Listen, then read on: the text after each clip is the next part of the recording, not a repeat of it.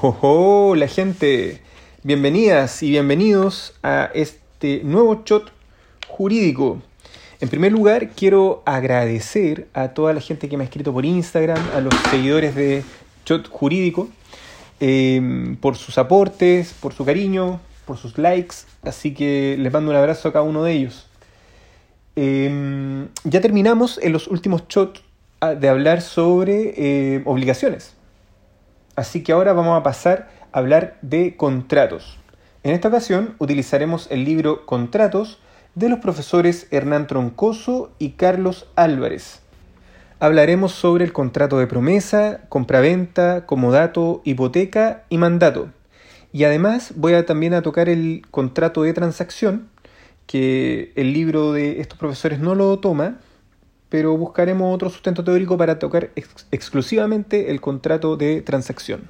Por último, y antes de meternos en materia, eh, está la posibilidad que me puedan compartir un cafecito, una chelita, y ahí está el link en el Instagram para que puedan aportar este humilde servidor para mantenerse despierto en estas jornadas maratónicas de estudio de examen de grado.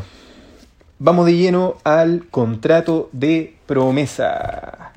Vamos en primer lugar al artículo 1554 del Código Civil, que dice 1554. La promesa de celebrar un contrato no produce obligación alguna, salvo que concurran las circunstancias siguientes. Vamos a analizar con posterioridad cada una de estas circunstancias, ¿ya? Pero en primer lugar, quisiera tocar el punto en relación a por qué existe este contrato, ¿ya? Los profesores señalan que es frecuente que se recurra a este contrato cuando el contrato definitivo no puede celebrarse por falta de algunos eh, trámites legales que permitan perfeccionarlo de forma inmediata. O que exista tal vez alguna prohibición judicial o legal transitoria para celebrar el contrato deseado. O también puede ser que falte el cumplimiento de ciertas formalidades o la terminación de la obra o haya problemas de financiamiento. Pueden haber muchas circunstancias que no permitan celebrar el contrato definitivo.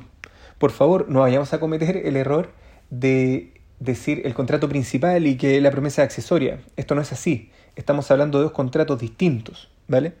Pero la, la promesa busca que se celebre otro contrato que es el contrato definitivo. Y este contrato definitivo eh, puede ser de cualquier tipo. ¿ya? La regla general es que se puede prometer la celebración de cualquier contrato y sobre cualquier cosa. Igualmente la ley prohíbe expresamente eh, la celebración de este tipo de contrato en algunas circunstancias. Está, por ejemplo, la Ley General de Urbanismo y Construcciones, que en el artículo 136 prohíbe la celebración de contratos de promesa de venta respecto de terrenos en que no se hayan ejecutado totalmente los trabajos de urbanización. En cuanto a su definición, los profesores de acá plantean distintas, eh, distintos conceptos. Hay unos más pequeños, unos más largos. Nos vamos a quedar con el concepto del profesor Fernando Fuello, que es el más extenso. Dice, es un contrato preparatorio general por el cual una parte o ambas se obligan a celebrar otro que ha de ser legalmente eficaz y que se especifica de momento por lo menos en sus elementos esenciales, estipulándose al propio tiempo un plazo o una condición, o ambos a la vez, que fijen su futuridad y concediendo la ley los medios judiciales eficientes para su ejecución forzada. Pero para aprenderse una memoria es mejor este. Es aquel por el cual las partes se obligan a celebrar otro contrato determinado en cierto plazo o en el evento de cierta condición.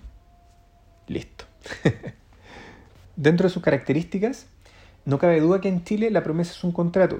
Esto se distingue respecto a circunstancias del derecho comparado donde en otros países la promesa no constituye un contrato. En segundo lugar, es un contrato general, ya que eh, por, por, intermedio de este puede prometerse la celebración de un número ilimitado de contratos, salvo las excepciones legales como el ejemplo que leímos anteriormente. Respecto a los contratos innominados, por su naturaleza, debe tenerse presente que si se promete la celebración de uno de ellos, el contrato prometido debe ser especificado minuciosamente a objeto de evitar incomprensión y disparidad de opiniones a su respecto. Como tercera característica es un contrato solemne y la solemnidad consiste en que debe constar por escrito, incluso cuando el contrato prometido sea consensual. Eso lo vamos a ver eh, posteriormente. También es un contrato principal. El artículo 1559 eh, no subordina la existencia del contrato de promesa a otro contrato. Por lo tanto, no estamos hablando de un contrato accesorio, sino que es principal. Por lo mismo, debe tenerse presente que el contrato promesa es independiente del contrato prometido. Además, es un contrato preparatorio, está sujeto a modalidad, condición, plazo, y es de derecho estricto. A pesar de estar concedida la promesa como un contrato de aplicación general, el artículo 1554 eh, permite dilucidar que es de derecho estricto, pues dado los términos en que éste se encuentra redactado, se deduce que la regla general es no aceptar la, promesa de celebración de un contrato y reconocerla solo por excepción cuando reúne los requisitos que en dicho artículo se expresan. Bien, con esto vamos por terminada esta primera parte del contrato de promesa y en la siguiente tocaremos el tema de la validez y otros aspectos. Les mando un abrazo, que estén muy bien. Chao.